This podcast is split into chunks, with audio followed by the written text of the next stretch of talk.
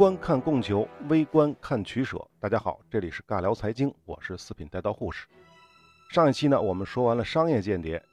这一期呢，我们再来说说其他的形形色色的间谍。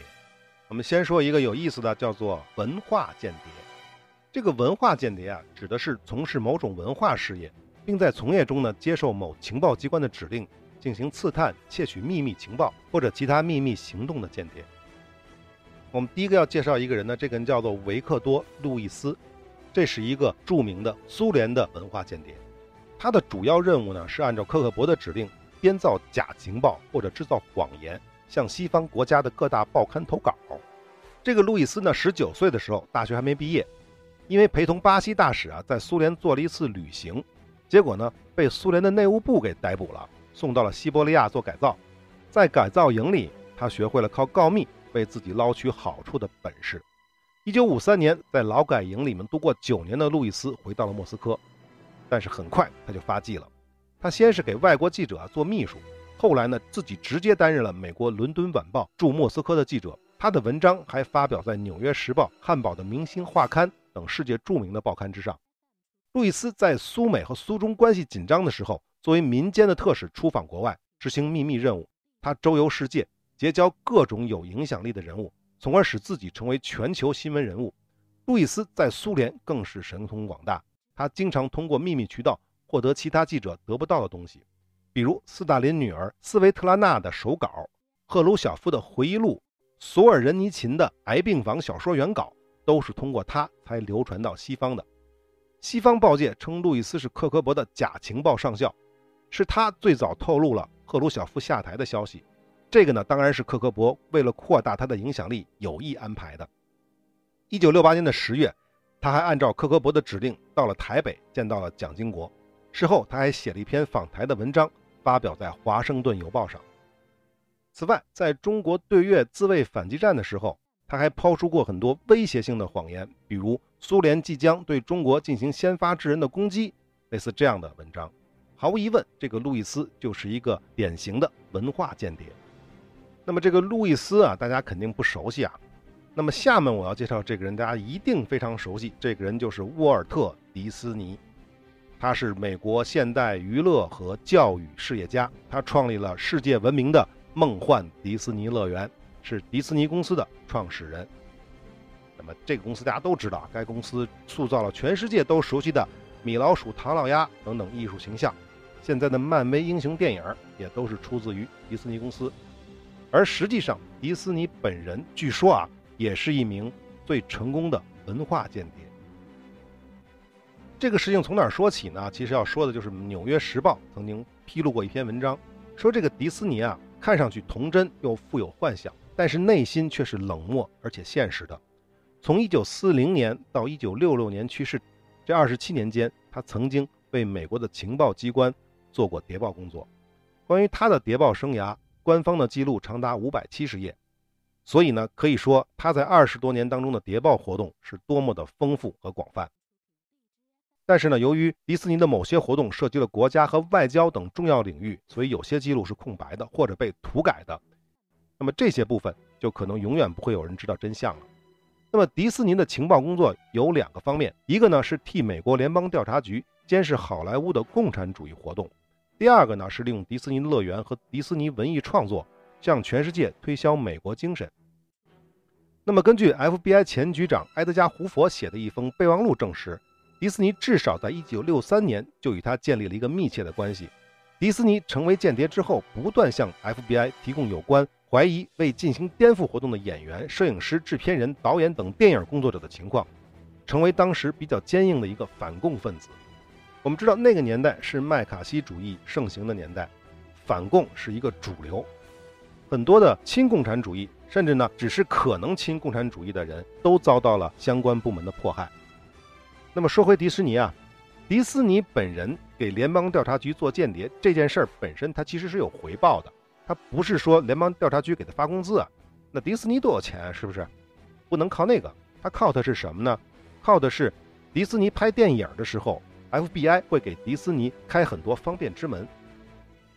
但是呢，我们要知道，迪斯尼并不是联邦调查局在好莱坞唯一的内线间谍。很多人也替 FBI 当过间谍。比如说，曾经的美国总统罗纳德·里根在做电影演员的时候，他当过工会主席，在那个时间段，据说也被发展为间谍。当然，主要目的也是为了看着好莱坞的那些共产主义分子。另外一名重要的文化间谍就是瑞典籍的好莱坞影星葛丽泰·嘉宝，他曾经主演过《安娜·卡列琳娜》《茶花女》等等等等的，在好莱坞和世界各地都是非常有名的。在二战时期，同盟国的情报机关利用嘉宝的有利地位，委托他在纳粹占领的挪威和丹麦地区建立起了反法西斯情报网。英国呢，则通过这些情报网，将物理学家杰姆斯·恰杜维克纳的一份纳粹拥有原子弹的危害性的这个呼吁书送到了丹麦的著名的大物理学家波尔教授的手中。此后呢，波尔教授便在家宝的安排之下逃出了丹麦，并且呢，为美国制造出原子弹出了一份力。家宝的这段经历呢，实际上到1980年的2月份，他74岁的时候才向公众披露。另外一个，我们再说一个人，这也是一个谣传啊，不一定真的是假的。著名的歌星邓丽君，她的另一个身份是台湾情报机构的秘密情报员。那么这个事儿是从哪儿戳出来的呢？是一九九五年邓丽君去世之后，台湾的一个杂志叫《独家报道》，这个杂志发表了邓丽君是间谍的内容。但至于是真是假，我们就搞不清楚了。好，说完了文化间谍，我们再来说说体育间谍。体育间谍嘛，听名字就知道，就是从事体育活动当中的间谍工作。这个体育间谍实际上世界上最古老的间谍之一，在古希腊的奥林匹克竞技会上就有奸细专门刺探对方摔跤惯用的策略、性格弱点等等等等的。那么，在一九九八年的二十三届汉城奥运会上，我们知道那个著名的短跑运动员本·约翰逊服用了兴奋剂，而这个丑闻的暴露，实际上是得益于一些民间的情报机构。他们的体育间谍的通力合作，据说啊，早在罗马世界田径赛闭幕之后，国际田联和美国田联就收到了一些密报。他们说，约翰逊在赛前服用了当时检测设备难以查出的类固醇。国际田联和美国田联都非常恼怒。国际田联恼怒非常清楚啊，大家理解。那美国田联为什么恼怒呢？因为约翰逊是加拿大人，如果约翰逊拿不了冠军的话，那肯定就是美国人拿冠军了。所以美国田联当然是不高兴了。决定就在汉城奥运会上来张网以待，他们神不知鬼不觉地对约翰逊进行了跟踪和窃听。他们窃听到了约翰逊与随队的医生和教练的争吵，而且呢，他们还派体育间谍把能够从尿液中检测出超微量类固醇的最先进的仪器偷偷地运到了汉城。这些事儿都是约翰逊事前根本不知道的。那么百米短跑决赛之后，检测人员立刻就看住了约翰逊，对他进行了尿检。从而揭露了他在赛前服用兴奋剂的秘密。这个曾经创造过世界纪录的约翰逊就此毁了一生。那么，随着秘密决策在体育竞争当中的作用日益突出，窃听与反窃听、间谍与反间谍的斗争更加的激烈。心理间谍其实也是体育间谍的一部分，他们的目的就是探测对方的心理特征和动态，以便对己方的运动员进行有针对性的训练。我讲一个有意思的故事啊。一九八七年，在罗马举行的意大利国际网球赛上，出了一个神奇的事儿。当时的一个捷克斯洛伐克的选手在比赛当中呢连连失利。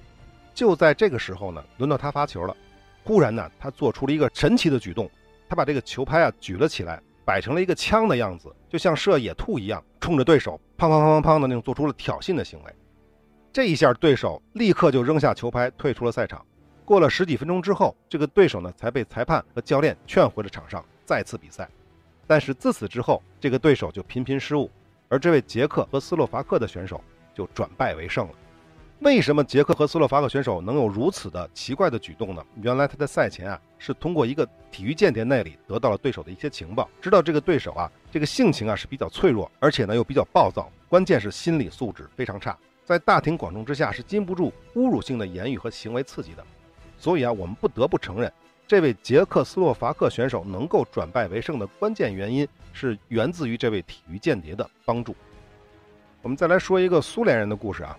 在一次雅典举行的欧洲田径锦标赛的这个期间，当时苏联队啊就得到了一个消息，说第二天啊西方的一些标枪选手啊将伪装潜入他们的训练场观察苏联队的训练。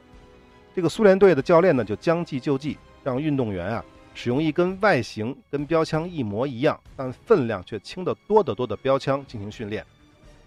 结果啊，这个运动员啊一下子就打破了世界纪录。当然，这个打破是带引号了，因为是在训练当中，而且用的是假标枪。结果这一个举动就让来参观的这些西方的标枪选手吓傻了。所以呢，在比赛的时候，他们的士气就没有之前那么强，没有发挥出正常的水平。而苏联队因这件事的心理战的成功，使他们的信心反而倍增，最后呢，超水平发挥，获得了比较好的名次。总的来说啊，这个体育间谍啊，大多都是业余和民间的，但是呢，唯一有一个组织它是专业的，这就是原东德情报组织下面下属了一个体育运动研究所。这是一个地地道道的官办体育间谍机构，它一直秘密存在了二十多年，一直到东西德的统一，大家才知道它的存在。据说啊，这也就是当时的民主夺格，就是东德能拿到那么多金牌的主要原因之一。好。体育间谍我们说完了，我们再来说说宗教间谍。这个宗教间谍呢比较好理解，其实就是指的那些披着宗教的外衣，以他为掩护进行间谍活动的人员。在进入中世纪的欧洲的时候，各教会几乎在欧洲的所有国家都设有自己的间谍网，直接或者间接的插手各国的一些重大事情。我们之前讲宗教的时候说过啊，教会与各地的政治势力实际上是有一定的矛盾的，他们是有合作也有矛盾。另外呢，还有新教的问题。那更矛盾更大了，所以啊，这个罗马教皇就把他的间谍派往各国，严密控制各国的教徒。那么，第一个被派到中国的美国基督教的传教士，这个是新教的传教士啊，叫比士文。他曾经就向美国和英国提供过有关中国的政治、经济、地理、文化等方面的情报，并鼓吹用武力强迫中国签订不平等条约，来打开中国的门户。一八五八年。在签订《天津条约》的过程当中，他又为美国、英国、法国、俄国四国代表出谋划策，并代议了重要的文件。再说一个另外一个宗教间谍，这个是美国人瑞戈尼，他是一九零零年出生于芝加哥，大学毕业之后参加了天主教会的圣言会，为联邦调查局工作。一九四六年，他带着特殊的使命，也是来到了中国，公开身份是北平辅仁大学的教务长。和天主教圣言会北平院的院长瑞戈尼受美国联邦调查局战略情报局、美国天主教会圣言总会和驻北平办事处的指挥，以宣传宗教为掩护，长期的从事搜集中国政治、军事、经济、文化等方面的情报工作。同年六月，瑞戈尼组织了一个五十多人的华北天主教调查团，从长江以北搜集解放战争中中国人民解放军的动向及进展情报。后来呢，又在各地利用宗教为掩护，组织情报网。那么北平解放之后呢，他隐蔽了下来，通过北京外事部门的一名干部搜集我国外事工作的情报，通过各种渠道搜集我国中长铁路、旅大问题、新疆问题以及我国政府有关教育问题的法令法规和领导人的重要讲话等等等等。他搜集到的情报是通过各种渠道，尤其是通过。宗教渠道通过神父啊、修女啊等等的秘密的送到香港。在一九五一年，瑞戈尼的间谍活动呢，最后是被我国的公安部门侦破，并且将其逮捕。在一九五四年被判了十年，一九五五年提前释放，驱逐出境。好，宗教间谍我们也说完了啊。下面我们说什么呢？我们来说一说多重间谍吧。这个多重间谍包括双重间谍。其实很多人都很了解啊，在情报体系当中，情报站当中是经常存在的。多重间谍呢，大概有三种存在方式。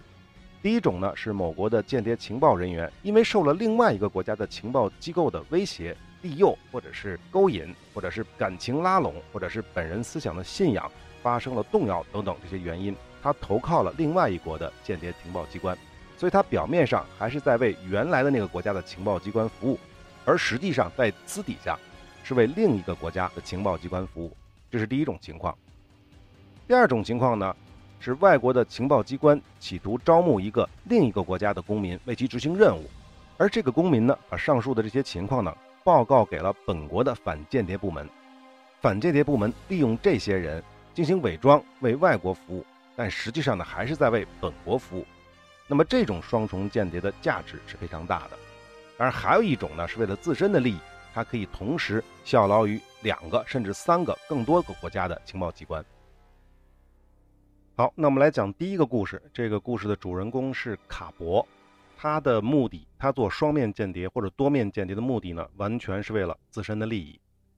在第二次世界大战期间，这个西班牙人卡博，在德国法西斯占领巴黎的时候，他的弟弟正巧落入了盖世太保之手，后来就失踪了。那么可想而知啊，基本上来讲就肯定是死掉了。不知道是不是这个原因啊，他就恨上了法西斯了。在一九四一年的一月，他主动向英国大使馆提出愿意做英国间谍去侦查德国人，但是呢，英国人也不是那么随便的就把他拒绝了。而这个卡博呢，反过来去找了德国大使馆，提出愿意为他们充当间谍去侦查英国的情报。可能因为卡博是西班牙人嘛，他很容易的就得到了德国人的信任。此后呢，德国人就提出让他通过西班牙前往英国进行情报活动。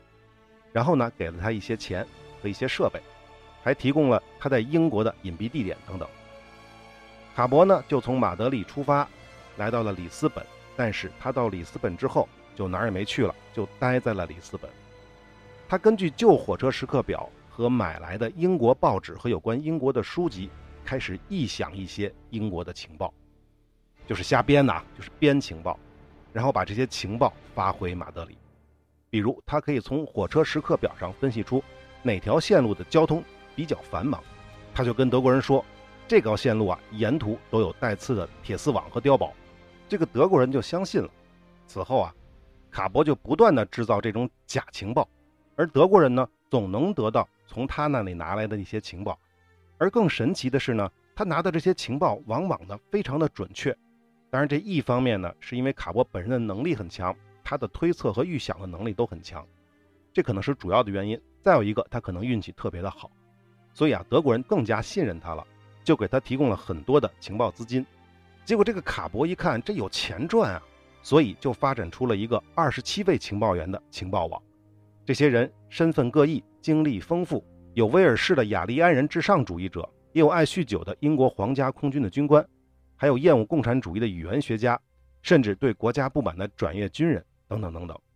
但是呢，这二十七个情报员实际上都不存在，他们的共同特点就是全部都虚构出来的，跟他的情报一样，都是卡博一个人虚构出来自行扮演的。所以卡博得到的情报费用是比别人多得多得多的。为了迷惑德国人，卡博偶尔还会编造一些情报员生病去世的消息，而且还在当地报纸上发讣告。因此呢，德国人深信不疑，还会为他发来一笔抚恤金。总之呢，卡博的工作呢是非常的成功的，这个成功是带引号的啊。德国人非常的信任他，但是，他同时也被另外一个部门注意了，这个部门就是英国的军情五处。因为有一次啊，德国人把卡博提供的情报通过无线电从德军参谋部情报局分站发到柏林的时候，被英国人截获并破译了。经过核实，英国情报部门发现是有人把假情报提供给德国人，而且这种事情还反复发生。要知道，卡博毕竟啊，并不在英国本土待着，所以对英国的具体情况啊是有误解的，在情报当中呢就能体现出来。在这种情况下，英国情报部门就开始追查这个卡博，最终他找到了卡博，这时候才发现这个人曾经找过他们，曾经主动想当英国间谍来着。那么这样的情况下就一拍即合，卡博又被军情五处招为间谍。到了1942年。军情五处第一次把卡博偷偷的带到了英国，可是，在德国人那边还以为卡博在一九四一年七月就已经在英国了。那么，在此之后，卡博提供的假情报就更加的真实了。这个真实也是带引号的啊。由于德国人对卡博组建的这个间谍网越来越信任，所以就开始给卡博配备一些无线电收发报机，同时还发给了卡博相当于德国参谋部情报局分站之间使用的那种高级密码。而且呢，这种密码一改变的时候，德国人还会给他更新。那么卡博自然就会把这些密码交给军情五处，那么军情五处就可以根据这些东西更加准确的去破译德国军队的密码通讯。那么到了一九四四年的时候，我们都知道诺曼底登陆，据说呢，卡博也提供了假情报，迷惑了德军，为成功的在诺曼底登陆做出了他应有的贡献。但是可笑的是，诺曼底登陆没有多久。卡博竟然得到了德国人授予他的纳粹铁十字勋章，而也就在几乎同时，英国人又秘密地授予了他大英帝国勋章。但是不管怎么样，德国人开始节节败退了。卡伯也意识到自己马上就可能会暴露，于是，在他的上级主管安排下，卡伯被英国人带引号的发现并且逮捕。卡伯还公开声明自己就是德国间谍，对自己的不法行为认罪了。那么，卡伯带引号的这个被捕的消息传到了德国人那儿之后，德国人非常的失望，还专门转了三十四万美元继续支持卡伯建立的所谓的情报网。当然了，这三十四万美元是理所当然的装进了卡伯自己的腰包里。那么到了战后，卡伯先去了美国，后来游历了古巴、墨西哥等拉美国家，最后在委内瑞拉定居。但是呢，他依然担心纳粹的余孽会对他进行报复，又伪装了自己死亡的消息，并且通过军情五处的渠道散播消息，说他在安哥拉不幸死于疟疾。此后呢，卡伯一直隐姓埋名二十多年，在一九八四年诺曼底战役四十周年的时候，他来到了诺曼底海滩，出席了纪念仪式。而他的孩子们也是在那个时候才真正的知道他的父亲原来是英国间谍。最后呢，卡伯在一九八八年在委内瑞拉去世，享年七十六岁。那么好，这个就是双面间谍为了利益制造假情报网，迷惑德国人骗取钱财的故事。那么这个卡伯其实还有一个名字，在很多其他的资料里面显示，他的名字叫做胡安·普吉·加西亚。好，说完卡伯，我们再来说下一个人，这个人叫舍维茨。一九九五年的十月啊。德国的斯图加特法院公开审理了一桩间谍案。这个案件的主角呢，就是杰弗里·舍维茨。他呢，在1976年从美国移居到联邦德国。在美国的时候啊，他在圣路易斯市华盛顿大学任教授。60年代的时候啊，他曾经领导过反对越南战争的学生游行。来到联邦德国之后呢，他先在西柏林一所大学当教授，后来呢，又到波恩从事研究工作。稍后呢，又转到了卡尔斯鲁厄核研究中心。舍维茨呢，定居在西德的第二年，也就是1977年的时候，被民主德国的谍报机关招募为了间谍，代号叫罗伯特。他经常呢前往布达佩斯、苏黎世、波恩、柏林，与民主德国的谍报人员进行接头，递交与其有关的秘密材料。直到被捕之前，他从东德这边一共获取了酬金2.3万美元。东德呢，为了舍维茨能够更好的为他们服务，舍维茨每送去一次情报，就给他酬金一百马克，而且呢，每逢他的生日，还会给他送生日礼物和生日奖金。为了长期保持这个情报来源，东德的谍报机关还为他颁发过军功章，为他支付过去美国旅游的费用。舍维茨传递情报的方法十分巧妙，他经常把装有情报的信封啊藏在驶往巴塞尔的列车的座位当中。让东德的间谍呢秘密地把它取走，但是实际上呢，舍维茨所服务的对象并不只有民主德国的间谍机构，他同时还为美国的中央情报局提供情报。中央情报局秘密招募他的时候呢，主要是为了让他打入东德的谍报机关和了解西德是否准备自己独立的制造核武器。为了完成这些任务啊，舍维茨花了重金从联邦德国的外交部和总理办公厅的熟人那里。购买了有关西德核计划的情报，然后呢，把这些情报一方面呢交给了民主德国的谍报机关，同时呢也交给了中央情报局。这个舍维茨呢就是一个典型的，仅仅是为了个人的利益，而同时为不同的间谍机构进行服务的双面间谍。好，说完舍维茨，我们再来讲一个瑞典的三面间谍，这个人的名字叫做耶奈鲁·什纳克·温纳斯特洛姆。他是一个为瑞典、苏联、美国同时效力的三面间谍，在情报界呢被称为“三头鹰”。温纳斯特洛姆呢本人是一个贪生怕死的人，在二战期间呢他为瑞典空军服役过，那个时候呢就因为临阵逃脱受到过处分，所以同僚们呢就讽刺他，给他了一个外号叫“兔子”。一九四八年的时候，二战以后了啊，温纳斯特洛姆呢被任命为瑞典驻苏联使馆的武官。来到了莫斯科工作，在这个时候被苏联的情报机关格鲁乌招募。这里多说一句，这个格鲁乌啊，这个格鲁乌现在的叫法叫做俄罗斯军事情报总局，更像一个特种部队的姓氏。任务呢是威慑和阻止突然袭击，然后呢进行敌后打击。这个早期的格鲁乌呢，跟克格勃呢有一定的职能交叉，他也承担一部分情报和间谍的职能。这个我们就不多说了，后面还会讲格鲁乌相关的故事啊。总之呢，在这个时间点，他成为了苏联间谍。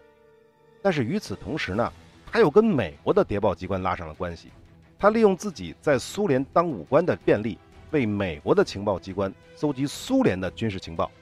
又把跟美国人交谈和美国情报机构向他布置的任务当中获得的情报呢，再提供给苏联情报机构。同时，他还把有关美国和苏联的情况向瑞典当局汇报。这才是名副其实的三面间谍。也就是说，他三方面获得的军事情报，也同时向三方面交叉的进行汇报。到了后来呢，他又改任去美国去做瑞典驻美国大使馆的武官了。在这个期间呢，主要负责瑞典购买美国的军事装备，苏联呢则利用这个机会，要他利用职务之便去刺探美国的各种武器技术，他就把苏联急需何种技术呢？这些情报又告诉了美国，取得了美国人的信任。美国军工企业的老板对这位来自于中立国的大主顾呢，也大开方便之门，经常请他到美国的各个军工企业参观订货，他由此获得了很多美国武器系统的技术情报。把这些情报呢暗中送给苏联。这个三面间谍传递情报的手法是非常巧妙的。他有的时候啊是把微型胶片放在手心，趁着呢在外交场合同苏联外交官握手的时候递到对方的手中；也有的时候呢他是把微缩胶卷啊贴在一朵花里面，当众送给苏联外交官的夫人。如果这个信息比较多。一个微缩胶卷搞不定的话，也就是一手拿不下，或者是一朵花藏不了的情况下呢，他就把这些情报呢放在大衣口袋里。参加招待会的时候呢，他就把大衣啊交到存衣处，然后把取衣牌趁握手的时候递给那些苏联外交官。回到瑞典之后，温纳斯特洛姆呢被任命为瑞典国防司令部空军部门的负责人，并监管国防部的导弹设施。从此啊，他的间谍活动达到了顶峰。他不仅向苏联人提供有关瑞典半自动化雷达追踪设备、电子计算机系统和各种飞机的技术情报，而且他还提供了瑞典购置美国的侧风式空对空导弹、猎鹰式大型空对空导弹、秃鹰式对空导弹，还有英国的猎犬式地对空导弹，以及西方的其他国家的一些武器系统的详细资料。直到他被捕的时候，他为苏联充当了十五年间谍，为苏联提供了。价值无法衡量的很多很重要的国防技术机密。温纳斯特洛姆作为三重间谍，他在向苏联和美国提供情报的同时，刚才也讲了，也向瑞典情报机关提供情报，深受瑞典情报当局的信任。因此啊，他的间谍活动是一直没有被发现的。最早对他产生怀疑的是一个年轻军官，这个人叫丹尼松。丹尼松了解这个温纳斯特洛姆是个贪生怕死的人。因为他知道他那个外号叫兔子，但是呢，他发现他花钱非常的慷慨，而且对任何武器都非常感兴趣，于是就向瑞典的反间谍机关反映了情况。但是呢，最开始呢，根本就没有引起瑞典反间谍机关的重视。所以啊，这个丹尼松啊，就决定自己动手去调查温纳斯特洛姆。当然，至于什么原因呢，没有说，肯定不是因为什么爱国什么的，因为毕竟你连证据都没有嘛。所以我猜啊，丹尼松啊，有可能跟这个温纳斯特洛姆啊有个人的矛盾，是因为这个原因才开始调查和追踪的。由于啊，这个温纳斯特洛姆啊，他是一个独行侠，他没有同党，所以呢，也不用电话进行联络。再加上我们刚才说的，他传递情报的手法是十分诡秘的，很难留下痕迹，所以这个丹尼松一直一无所获。直到后来，丹尼松派遣了一名叫做卡林罗辛的女特工来到了。温尼斯特洛姆家中当佣人，这个罗辛呢是一个岁数挺大的一个女的了，这个模样很一般，所以啊，这个温纳斯特洛姆啊对她就没有产生什么怀疑。经过一段时间的暗中侦查，罗辛终于从他们家的地下室当中找到了两份有关瑞典军事装备资料的复制件，拿到了真实的证据，丹尼松才将这个情报再次向瑞典反间谍机关进行汇报。有了证据。反间谍机关就不能不重视了，派了两名精明的特工对温纳斯特洛姆进行了搜查。这个温纳斯特洛姆就非常的惊慌，立刻打电话同苏联红军总参谋部情报总局联系。而这个行为恰恰被丹尼松进行了通话录音，很快就派人将温纳斯特洛姆逮捕归案。此案发生之后啊，整个的瑞典举国震惊，而且当时正在国外度假的瑞典首相也不得不立即提前回国，而且还把苏联驻瑞典的大使和武官驱逐出境。这个故事是不是特别有意思啊？尤其是那个女间谍罗欣，所以我们就知道了，真正的女间谍并不是大家想象的那样，又漂亮又年轻又怎么怎么样。其实大部分都是相貌平平、非常平庸的人。当然，这个指的是外表看上去非常平庸的人。好，三面间谍温纳斯特勒姆的故事我们就讲完了，这期的时间也差不多了，我们下期再见。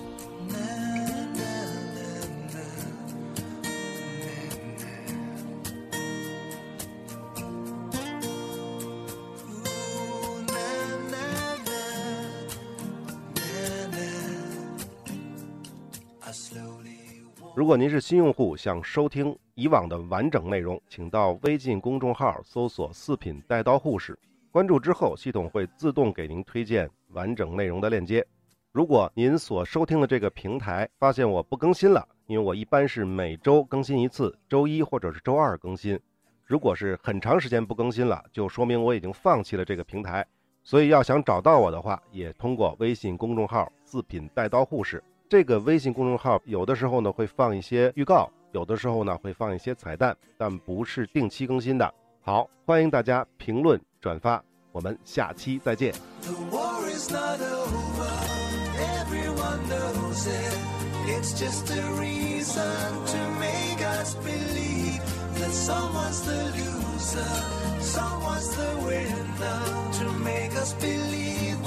the way it should be.